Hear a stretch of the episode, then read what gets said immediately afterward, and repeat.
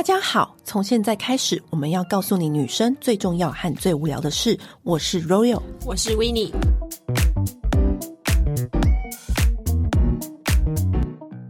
很多人都在讲风水算命，但其实、嗯、你知道最好的风水宝地在哪里吗？就是你的脸啊、哦，是真的。你要发现，面相对。其实你的颜值就是你潜在的财富力，不要不相信，说我可以靠实力过活。Of course not，有实力的人人人都是，但是运气才是最重要的，而且要有实力，要有高颜值，你才会有默默的才会有好运气。嗯，我这个观念会不会很不对？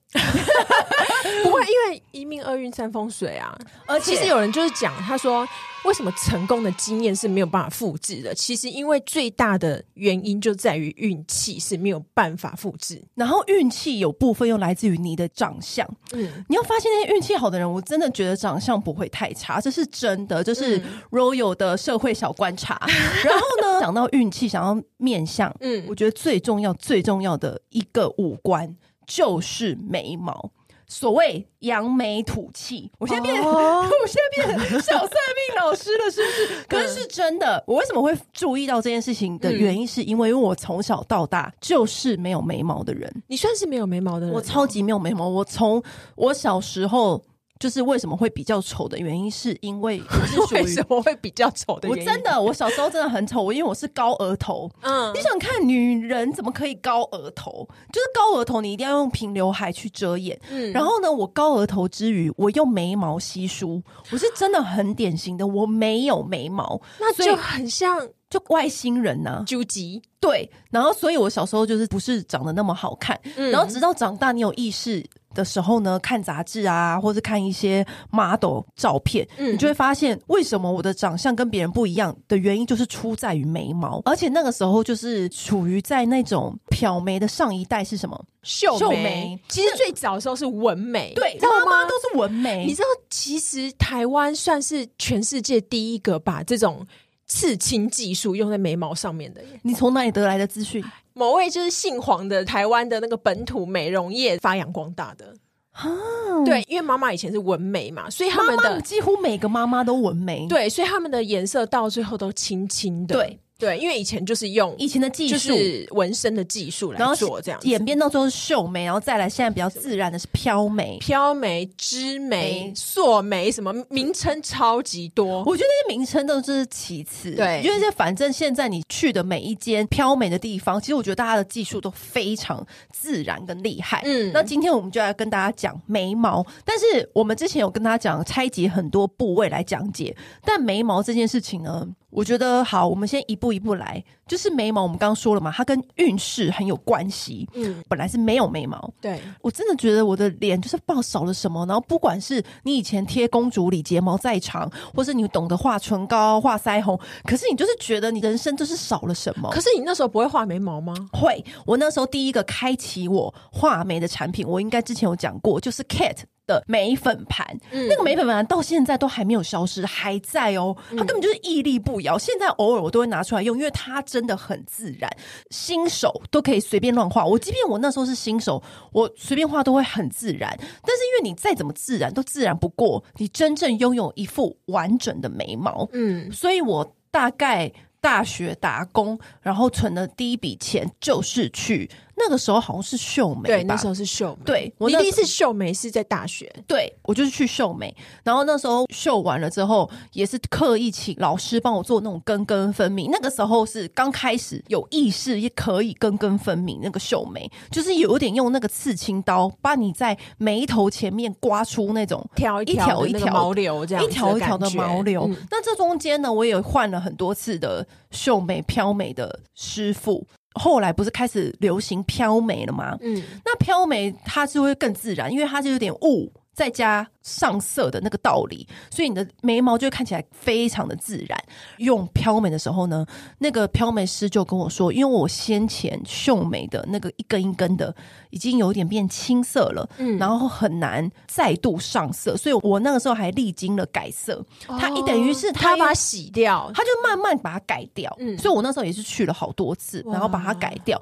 可是就中间我都是觉得还好，因为再怎么样都没有像以前那样子。我都没有眉毛来的难过。因为你知道，我刚开始有了眉毛之后呢，整个人真的很开心哎，我就五官完整了 的那个感觉。然后眉形我也改过，嗯、一开始很喜欢那种有棱有角的，嗯，就是觉得哎，那个眉毛有点往上扬，有点小欧美感，像以前郑秀文那样吗？但那郑秀文太细，嗯，我就是可因为那个时候流行细眉啊，对，可是那时候有什么安室奈美惠啊什么的，对对对对对。嗯、可是因为那时候我我就是想要有一个有棱有角，因为你。都没有眉毛，你就想要有一个有眉峰，然后又有零线的眉毛。嗯，然后后来呢，我又改成圆弧状的，嗯、比较偏圆弧的，有点像孙芸芸的眉毛。我觉得孙芸芸的眉毛也弄得很好，它是有点圆弧上扬的眉毛。可是呢，很多人都会问说，哦，怎么选你的眉形啊？我觉得这些其实你问我们并不准，因为每个人的五官。还有脸型，还有风格很多，还有你的妆容风格。就有时候我可能最近是喜欢这样的妆容风格，或者是我的穿搭风格。我整个人 look 以前可能是板妹风啊，嗯，可是现在就不是啊。所以我觉得要看你整个人的 vibe，然后去做决定。嗯，可是我会改成圆弧形，有一个很大的原因是因为有一次我去香港算命，哎、欸，不是去香港算命，是我是去香港出差顺便算命。对，我去香港出差，然后那时候呢，刚好。品牌安排了香港最有名的那种算命大师，都是帮那种港星厉害港星算。嗯、然后呢，他就说：“哎、欸，有没有这个机会，就是帮两位媒体也算算看这样子？”我就说：“好啊，好啊，好啊。”那我们就很开心。我记得，因为大家都要轮流去给那个大师算，嗯，然后我们就在一个画室里面一边画画，然后一边等。嗯大师一个一个帮大家算，然后轮到我的时候呢，大师就看我的面相，还说我的眉毛很重要，一定要用圆弧形的，才不会压眼，怎么样怎么样的，他还画看的很细，对，然后他还就还画在纸上，同时他又跟我说了一句话：你不要接触圆脸的人，嗯、只要是圆脸的人都会背叛你，无论是朋友还是男人，连那个东西都不要用圆形的啊。他说我天生就跟圆的东西犯冲。等一下，你家的灯怎么办？所以我也不知道，然后以前不是都要流行戴那个大圈圈耳环吗？对啊，然后我想连那个都不行。对，他说能避则避，然后他这样跟我讲，你的粉底包今天就送我吧，有够圆。然后我就内心感到很彷徨，我想说怎么办？我我其实仔细一想。还蛮多的是是，那我连锅子都不能用了吗？但是我想说，好，那我先从眉毛改起。然后我就那时候就开始研究很多名人的眉毛什么的。然后我就发现，哎、欸，孙芸芸的眉毛就不是那种有棱有角，可它是很漂亮的那种圆弧上扬型。我就觉得好像很可以、很棒的那种感觉，而且她的眉毛也是很耐看。嗯，下一次飘美的时候，我就跟。老师说：“我想要这样子的眉毛，什么什么的，嗯、反正就是因此就开始微调嘛，跟我自己的妆容啊，还有我的五官，我要整个人去适应，然后开始微调。然后我发现，我改成圆弧形的时候，真的整个人变柔和很多。对对，就比有棱有角的还要更温柔一点。嗯，再加上我现在又有卧蚕，整个人看起来是不是又更好说话了？还有满满的玻尿酸，很饱满。”眉形这件事情呢，就是到这边就告一段落。但是我觉得长越大，你就越了解自己要的是什么。对，像我自己的话，我有眉毛，但是我眉毛只长到一半而已，大概就是到眼角，眼角后面就没了。天生没有眼尾，就是没有眉尾。你哦，你没有眉尾，所以你要用画的。对，可是我画画技巧超烂的，永远两边都会画不对称。没错，你明明是看着镜子画的，为什么就会画不对称呢？而且我跟你说，那个时候我不是一边画画一边找那个算命老师算吗？对。然后他不是说切记人生大忌就是圆形。然后那时候我记得好像我跟你讲，就说有一个我很蛮讨厌的人，他的脸刚好是圆的，超圆，对，最圆的。老师果然讲的果然有理，我要听老师的话，然后就一边这样想，然后一边走回那个我画画的地方，想说继续完成我的画。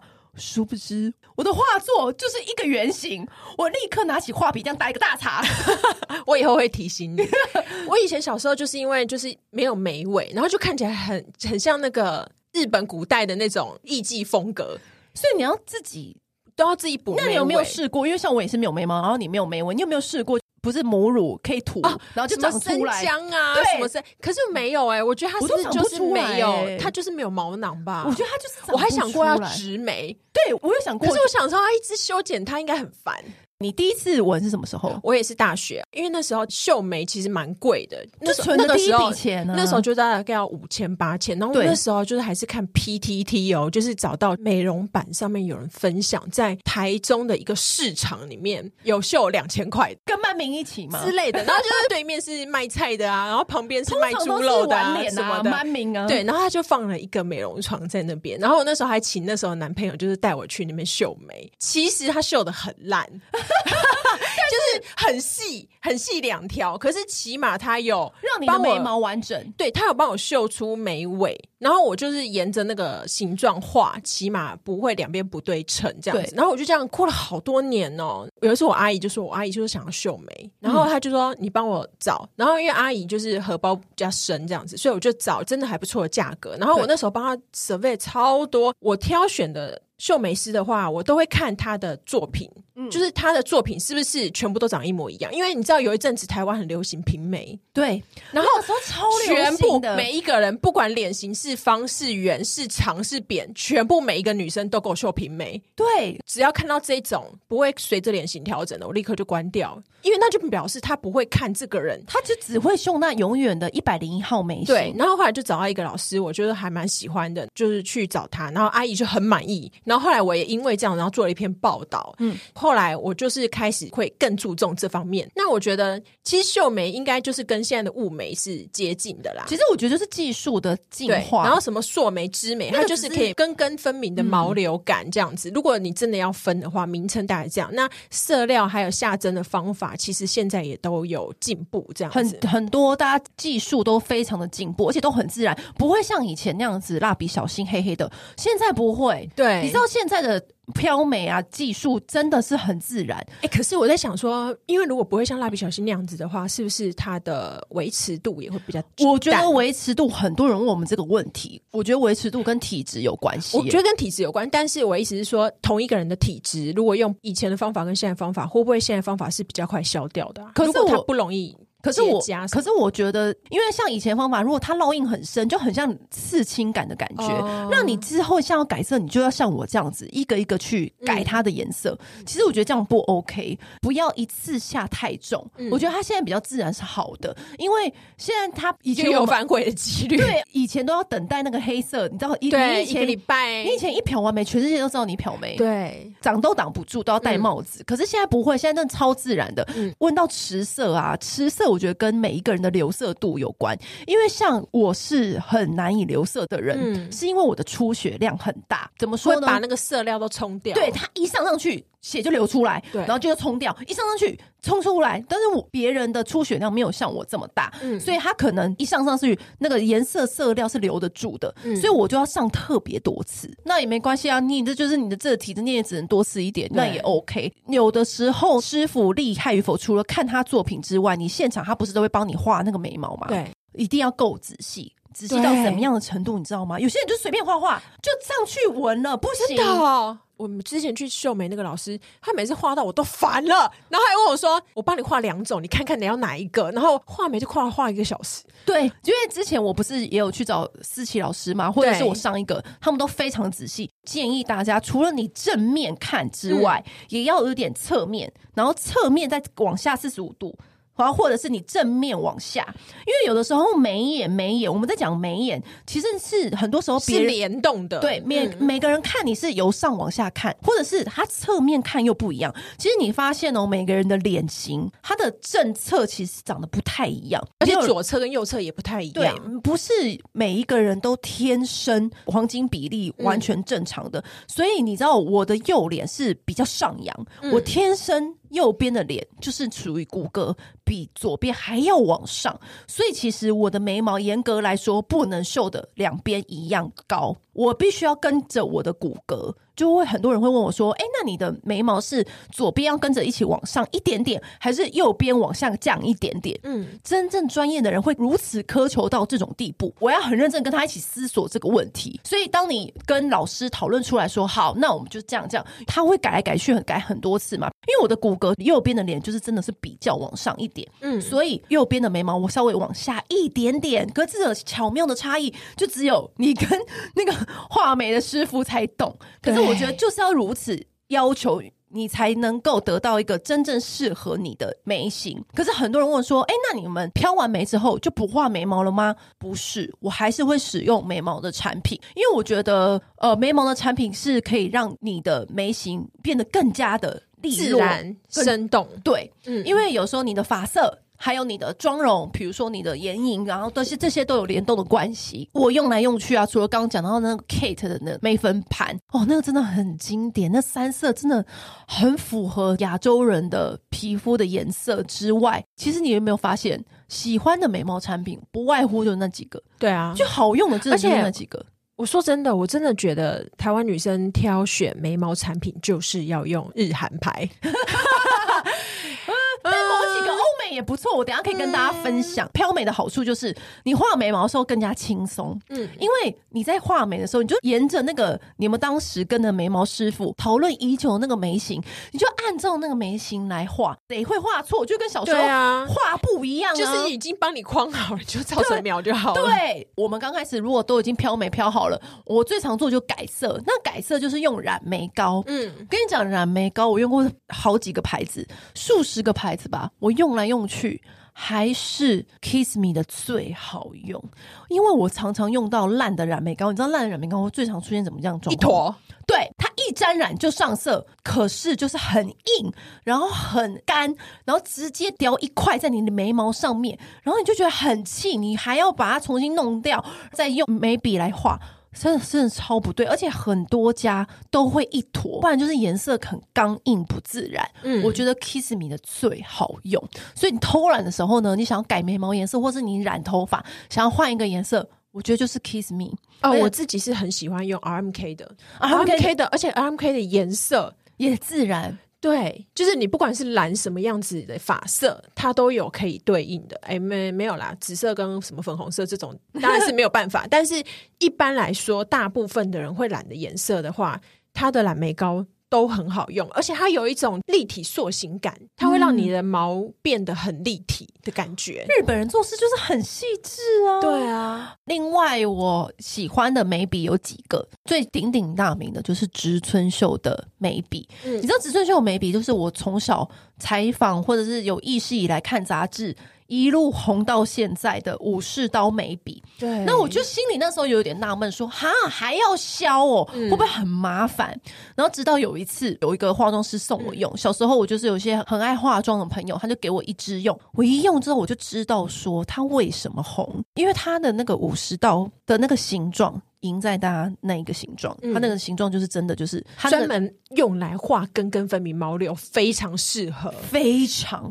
然后，可是有的人会嫌它颜色一开始会比较难出来，可是我觉得画几次之后就很滑溜哎、它的颜色算是很自然，不愧是亚洲色彩权威植村秀老师调出来的颜色，就是真的很自然，而且不会说太刚硬，没有办法下手。他刚刚说很难出来，可是我觉得很多品牌都很难出来。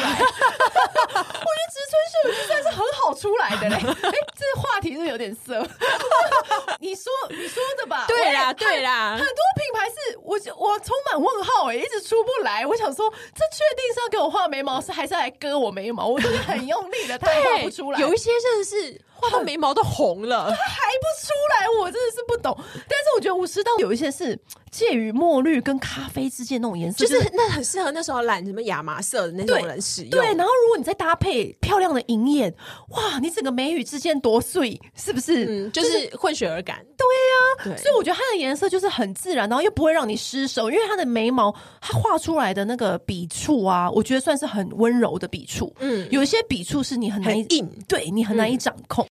我自己是喜欢用那个 Benefit 借细我的眉笔，借细我的眉笔我也很爱用，它的名字就很可爱，对对。然后而且重点是因为它很细很细，所以它很方便画出毛流感，对然后又不用削，对，对，它不用削嘛，对。但是我觉得就是看你们大家不同的需求，使用的需求。刚刚讲你是眉彩盘，你是非常用爱用 Kate 嘛？我是很喜欢那个 George Do 的，虽然他已经还在这个世界上，对，他在日本活得很好，他是就。就是好用到它的三色眉粉盒子外面还要附一个小镜子，而且里面还有折叠的刷子，就是你拿出来刷的时候，你那个长度的毛刷是很刚好的。嗯，然后它也是三色，就是有可以修那鼻影那边的。哦，对，然后我觉得它真的是好好用哦，好用到我每一个朋友就是用过之后都去买了，然后我自己。之前去日本还特别去补货。那如果是开价便宜版呢、啊？我觉得 Excel 的也蛮好用的。Oh, Excel，Excel 它真的也是属于那种，嗯、我觉得它就是植村秀或 Benefit 的平替版吧。嗯，它真的就是属于开价式里面真的是很优秀的，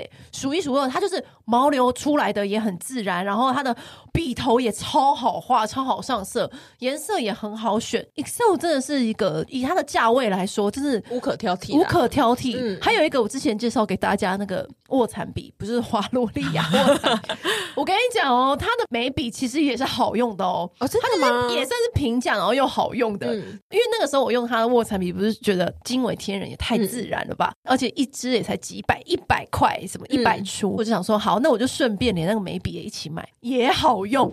就是我平价的跟专柜的，我们都介绍给大家，随便买来试用看看都 OK。反正你知道，我们女人总是花心，你今天想用这个，明天想要那个都 OK 啊。花洛莉啊，也算是平价里面好用的，而且以它的价位来说，它的笔芯很细腻，不刮眉毛，很轻巧。你也知道，花洛莉啊的每个东西都很轻巧，对。然后它完全不占地方，然后很方便。嗯，因为有的人是喜欢用液态的眉笔，对。有一阵子我也有沉迷过，对。之前那个我们。有介绍过那个牌子 C A R O M E，Carome，Carome，我其实我不太知道它怎么念。对，因为日日本的英文有时候我们都会很困扰。对，它的那个眼线液很细很细，它的拿铁棕其实也很适合拿来当成液态眉笔。有的时候你画那个眉头的地方，嗯，眉头很难以掌握，你就可以用那种很细很细的眼线笔来画，而且很细很细的眼线笔，其实我看有些人也会拿来画下睫毛。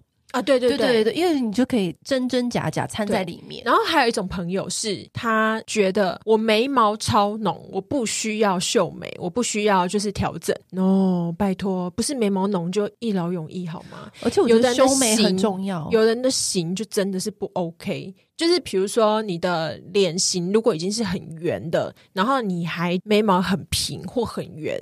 那浓也没有用，因为像我有朋友，他本来就眉毛蛮浓的，但是他有经过化妆师帮他修掉一些杂毛啊，然后不对的角度，然后再帮他画好眉毛之后，哇靠，他的脸小两号哎、欸，很明显，眉毛就是这么重要，对，真的，你没有尝试过，你真的不知道，所以如果你没有好好审视过你的眉毛的话，我觉得真的要。比如说像 Benefit，它有那种柜上就是修眉的服务，嗯，可以去好好的让人家设计一次你的眉形，你就可以看得出来那个前后的差异。像眉毛比较浓的人啊，我还蛮推荐一个产品的，欧美品牌，它也是眉胶红起家的，叫做 Anastasia 的眉胶。嗯，这个产品非常红，Anastasia 就是国外很出名的彩妆师，他自己的彩妆品牌，它的眼影盘很红之外呢，它最红的就是它的眉毛系列的产品。然后那时候我就是满腹疑问，想说眉胶。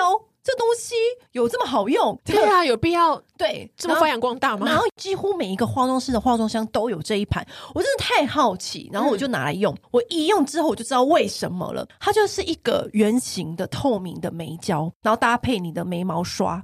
个眉胶很神奇哦，嗯、就是比如说你已经画好眉毛，嗯、对不对？它就是像是你的眉毛的定型喷雾一样，嗯，可是不会很刚硬。它的那个圆形的那个透明眉胶，你轻轻沾，然后你轻轻往上刷，就是你画好的眉毛往上刷，你的眉毛像是好像刚梳好头发一样，就有点像是我们那个梳子，你知道你懂我意思吗？我知道，我们那个鬃毛梳，嗯，就这个概念，大家是不是秒懂？嗯、就是你梳好之后，哎，眉毛突然就是嗯。比起另外一边，你没有上眉胶，更来的有精神跟明亮，就整个人眼神都被提亮打亮的感觉，嗯，好神奇哦。对，而且它也不会很硬，也不会到很难卸，因为通常有一些眉胶，韩国品牌的眉毛雨衣或眉胶都会有一种刚硬感，它没有，因为我觉得它那个眉胶有一点亮亮的成分在里面，它有加一点点的亮泽感，所以你的眉毛就会有光泽，嗯、就像你的头发一样。我们那个梳子是不是也有同样的道理？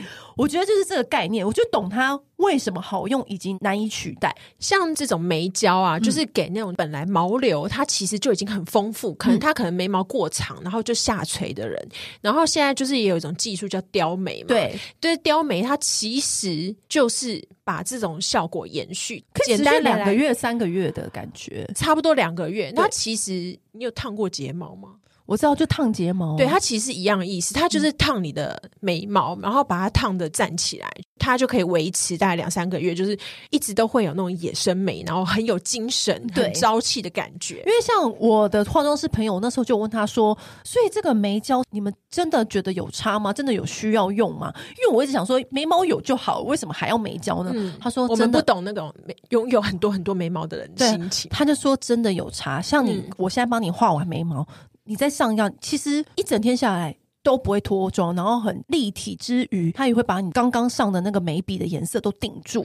然后我就觉得，哦，原来如此。因为这样子的话，夏天你画眉毛就不容易掉。对，所以我就觉得，哇，那果然除了你的头发要有点光泽度之外，你的眉毛稍微有一点光泽度，其实也蛮不错的。然后，所以我觉得，哎，如果你是很精致、很精细的人的话，搞不好你可以买一个眉胶来试试看。嗯，就在家里上完，你出门就一整天都不用补了。